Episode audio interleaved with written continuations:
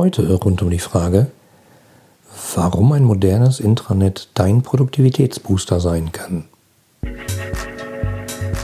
Willst du als Unternehmer, Manager oder Selbstständiger deine Kunden zu langfristigen und profitablen Stammkunden machen? Dann bist du hier im Blickwinkel Kunde Podcast genau richtig. Mein Name ist Oliver Teitschak und ich freue mich, dass du hier bist, um Tipps und Denkanstöße für den Erfolg deines Unternehmens mitzunehmen. Hallo, schön, dass du wieder hier bist und zuhörst. Bevor es losgeht mit der Folge, habe ich eine Idee, die ich gerne verkünden würde. Ich persönlich würde gerne ein Hörertreffen machen. Hörertreffen, was ist das? Ganz einfach. Ich bin häufig unterwegs äh, und arbeite an verschiedenen Standorten, abends manchmal im Hotel und warum soll ich nicht einfach die Zeit nutzen, um mich mit den Hörern dieses Podcasts zu treffen?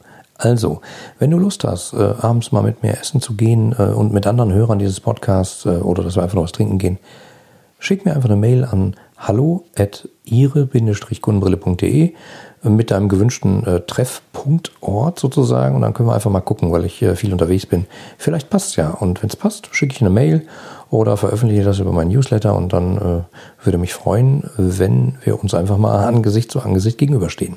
Also geht's jetzt los. Ähm, heute geht es um Intranets und wie die dir dabei helfen können, die Produktivität deiner Mitarbeiter und deines Unternehmens zu steigern. Ja, beim Thema Intranet äh, höre ich häufig so äh, ein bisschen Unverständnis. Äh, Internet, Intranet äh, scheint ja dasselbe zu sein. Nee, ist nicht ganz dasselbe. Ich sag mal, ein Intranet ist sowas wie ein firmeneigenes Mini-Internet.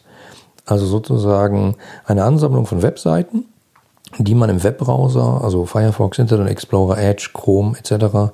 sich anschauen kann. Der Witz ist aber, das ist ein abgeschlossenes Mini-Internet sozusagen, weil nur Informationen für die Firma äh, und für die Mitarbeiter sozusagen da abgelegt sind und eben keiner von außen reingucken kann. Mhm. Es enthält alle möglichen Informationen, so zum Beispiel, sage ich mal, die Botschaften der Unternehmensleitung. Also wenn der CEO was Neues verkündet, ähm, steht es da im Zweifelsfall drin und man kann es finden. Ähm, Neuigkeiten äh, aus dem Unternehmen ähm, oder wird manchmal auch dazu verwendet, um gesetzlich vorgeschriebene Informationen an die Mitarbeiter wie Aushang, die eine Aushangpflicht haben, äh, über so ein Intranet zu kommunizieren. Dann braucht man nicht so viel Papier, sondern kann es da ablegen. Also praktisch eine Sammlung von Arbeitsanweisungen und gesetzlichen Vorschriften. Ja, aber was ist das Problem? Warum sind viele Intranet-Systeme der alten Art, sag ich mal, die dann draußen im Einsatz sind, sehr stiefmütterlich behandelt? Warum steckt da keiner Aufwand rein und warum äh, werden die nicht so genutzt, wie sie eigentlich genutzt werden sollten? Das ist ganz einfach. Ich sag mal, es hat vier Gründe, die ich dir gerne erzählen möchte und dann zeige ich dir auch, was man besser machen kann.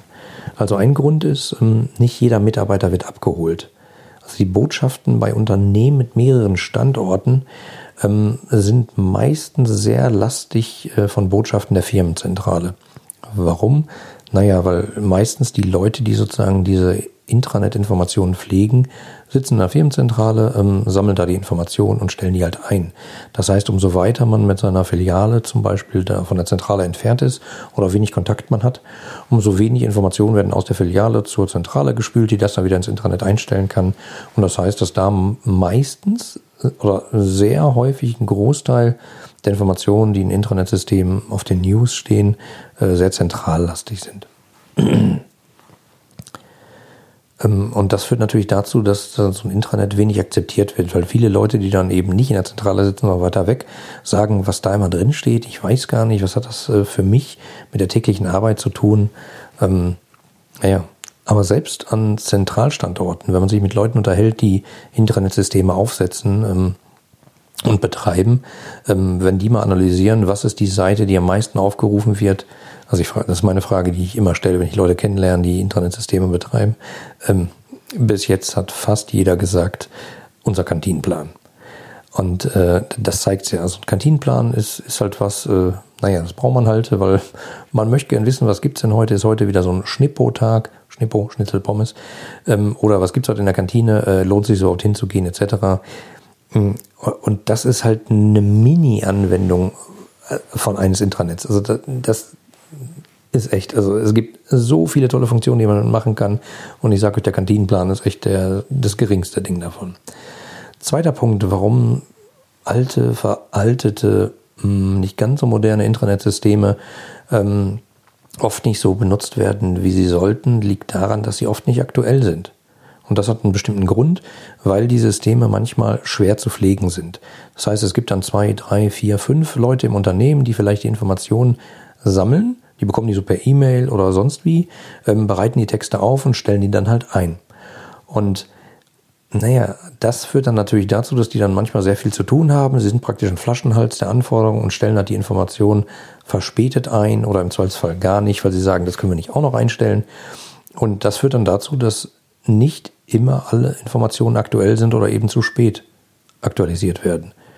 Dritter Punkt, warum so ein älteres Intranet nicht so gut funktioniert, ist, weil es einfach wenig bis gar nicht interaktiv ist. Also man kann selten auf Nachrichten reagieren, also sei es durch Like oder sonstiges, wie man es aus Facebook kennt. Hm. Und äh, man kann selber auch kaum Informationen einstellen, halt außer ähm, die Umwege, so, wie ich gerade schon genannt habe. Man geht zu den Leuten, die verantwortlich sind, die Inhalte da einzupflegen, aber das ist halt immer sehr aufwendig. Und viertens, was ich beobachtet habe, warum so Intranet-Systeme der älteren Generation nicht funktionieren, ist, äh, sie sind wenig attraktiv. Also ich sag mal, viele davon sind extrem dateilastig. Aber also praktisch wie so ein Dateilaufwerk, was das gesamte Unternehmen nutzen kann, nur im Webbrowser. Aber Dateien sind halt ähm, langweilig. Also ich meine, ne, schau mal im Dateibrowser rein und äh, dann siehst du halt Dateinamen ganz viele und du siehst vielleicht noch, wann wurde die eingestellt, kannst auch ein Datum sortieren und die Größe. Wenn du aber wissen willst, was da drin ist in der Datei, musst du halt draufklicken, sie öffnen, angucken und so. Das ist wenig attraktiv, wenn man das jetzt mal vergleicht mit Social-Media-Systemen wie äh, Facebook oder im Zweifelsfall irgendwelche Web-News-Portale. Beim Thema Web-News-Portale, ähm, Oft werden extrem wenig Bilder eingestellt. Ich hatte sogar mal so einen äh, Kunden zum Thema Intranet, die hatten ein älteres System, das war extrem starr vorgegeben. Jede Nachricht, die man da einstellen wollte, musste und konnte auch maximal nur ein Bild haben, das genau an einer bestimmten Stelle stand. Darunter gab es einen bestimmten ähm, Bildbeschriftung mit einer genauen, maximal definierten Länge. Ähm, Videos ganz zu schweigen, das war eh unmöglich. Und das ist auch so ein Ding. Also da sind häufig keine Videos drin. Und wenn man kennt, wenn man sieht, sozusagen wie bei Facebook Videos funktionieren und wie, wie, wie das Emotionen transportiert, kann man damit eine ganze Menge machen. Und halt äh, oft haben diese älteren Systeme ein langweiliges Layout. Man hat einfach keinen Spaß, da reinzugehen. Und so einfach ist es. Und ähm, es ist eigentlich gar nicht so kompliziert. Ähm, man muss eigentlich nur verhindern, ähm, dass die Mitarbeiter, also dafür sorgen, dass die Mitarbeiter besser abgeholt werden, dass es aktueller ist, dass es ein bisschen interaktiver ist und dass es attraktiver wirkt. Oh, da schellt gerade das Telefon. Äh, einen Moment bitte. Guten Tag, Herr Kunde. Schön, dass Sie anrufen. Wie kann ich Ihnen helfen? Aha. Sie möchten wissen, ob ich Ihnen ein paar Fragen zur Verbesserung Ihrer Kundenbeziehung und Ihrer unternehmensinternen Zusammenarbeit und Kommunikation beantworten kann? Na klar kann ich das. Und genau für solche Fragen habe ich mir sogar extra ein paar Plätze in meinem Kalender freigehalten. Jetzt passt gerade nicht so gut, ich nehme nämlich gerade einen Podcast auf, aber besuchen Sie doch einfach www.ihre-kundenbrille.de Schrägstrich Kaffee und vereinbaren Sie dort ganz unkompliziert einen Termin für einen gemeinsamen virtuellen Kaffee, bei dem ich Ihnen kostenlos Ihre Fragen beantworte. Aber gerne. Ich freue mich schon jetzt auf unser längeres Gespräch. Verzeih bitte die kurze Störung, jetzt aber wieder weiter im Podcast. Kommen wir also nochmal zurück zur heutigen Frage. Warum ein modernes Intranet ein Produktivitätsbooster sein kann? Für dich, für dein Unternehmen. Also, meine Erfahrung hatte ich ja gerade schon gesagt. Das Hauptproblem ist, dass Intranet ähm, der alten Generation selten produktiv genutzt werden ich hatte den ersten Punkt genannt, nicht jeder Mitarbeiter wird abgeholt. Und das liegt halt darum, darin, dass es oft als reines Medium für die Top-Down-Kommunikation benutzt wird. Also Top-Down bedeutet eben von oben nach unten. Das hat nichts äh, Wertendes zu tun, aber ist meistens auch, äh, aus dem Organigramm abgeleitet. Oben sitzt die Unternehmensführung, darunter kommen dann Abteilungen, äh, Bereiche, Abteilungen, Teams und unten ist der Mitarbeiter. Und das, was eben nicht unterstützt wird durch die alten Systeme, ist die Bottom-up-Kommunikation. Das bedeutet eben, äh, der, der, Mitarbeiter, der irgendwo in einem Team sitzt und sagt, hm, ich habe da jetzt eine Nachricht gelesen, aber das passt mir nicht, das gefällt mir nicht, äh, da habe ich eine Idee zu. Warum machen wir das nicht so rum? Und vielleicht können wir da auch das machen, weil ich glaube, da hätten wir eine Möglichkeit für ein neues Produkt, eine neue Dienstleistung etc. Das heißt, diese Ideen kommen halt nicht nach oben. Weil es eben praktisch keine Bottom-up-Kommunikation, also von unten nach oben Kommunikation gibt, die das ermöglicht. Ähm, und das ist eigentlich in modernen Intranets, die manchmal auch Social Intranets genannt werden, total einfach, weil da gibt es diverse Möglichkeiten. Also man kann zum Beispiel News, die da drin stehen, einfach liken. Also genau wie bei Facebook. Man drückt halt auf Gefällt mir und dann weiß derjenige, der die News eingestellt hat, schau mal, da gibt es plötzlich 723 Leute, die sagen, gefällt mir. Das ist gut. Und wenn es auch nur drei sind, dann sind es immerhin drei. Und im Zweifelsfall kann man sagen, guck mal, die drei, ich spreche die mal an, vielleicht wollen die im Umfeld des Projekts mal mitarbeiten oder ihren Input geben oder oder oder. Außerdem kann man halt äh, viele News einfach kommentieren. Ich sehe eine News, sage mhm, und schreibe da einfach rein, denk doch mal daran, das ist auch ein guter Ansatz. Oder ich habe eine Idee. Und äh, das ist halt damit total einfach ermöglicht. Ich hatte mal eine Präsentation von einem Konzern bei der Einführung eines Social Intranets und habe genau dieses Prinzip da erklärt und habe gesagt, so altes Intranet, ähm, Top-Down-Kommunikation. Das heißt, äh, Sie, lieber Geschäftsführer, stellen da eine Nachricht ein und dann perlt die halt so durch. Also dann sehen halt alle Mitarbeiter das und können das lesen. Punkt. Aber sie werden nie eine Rückmeldung bekommen. Sie haben aber mir gesagt, Sie möchten, dass die Kommunikation im Unternehmen offener und transparenter wird. Also ähm, schauen Sie mal, wechseln wir auf eine Bottom-up und äh, mit kombiniert mit Top-Down-Kommunikation, also von oben nach unten. Und ich gehe sogar noch viel weiter. Ich gehe sogar so weit zu sagen, dass ich das Ding einfach miteinander Kommunikation nenne, weil sie komplett Hierarchie, ähm, Abteilungszugehörigkeitsunabhängig ist.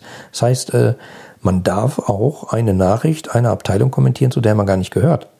Weil gerade dadurch entstehen nämlich extrem tolle Produktideen und, und äh, eine interne Kommunikation, Zusammenarbeit, die nicht nur Spaß macht, sondern so ein Unternehmen auch viel produktiver macht.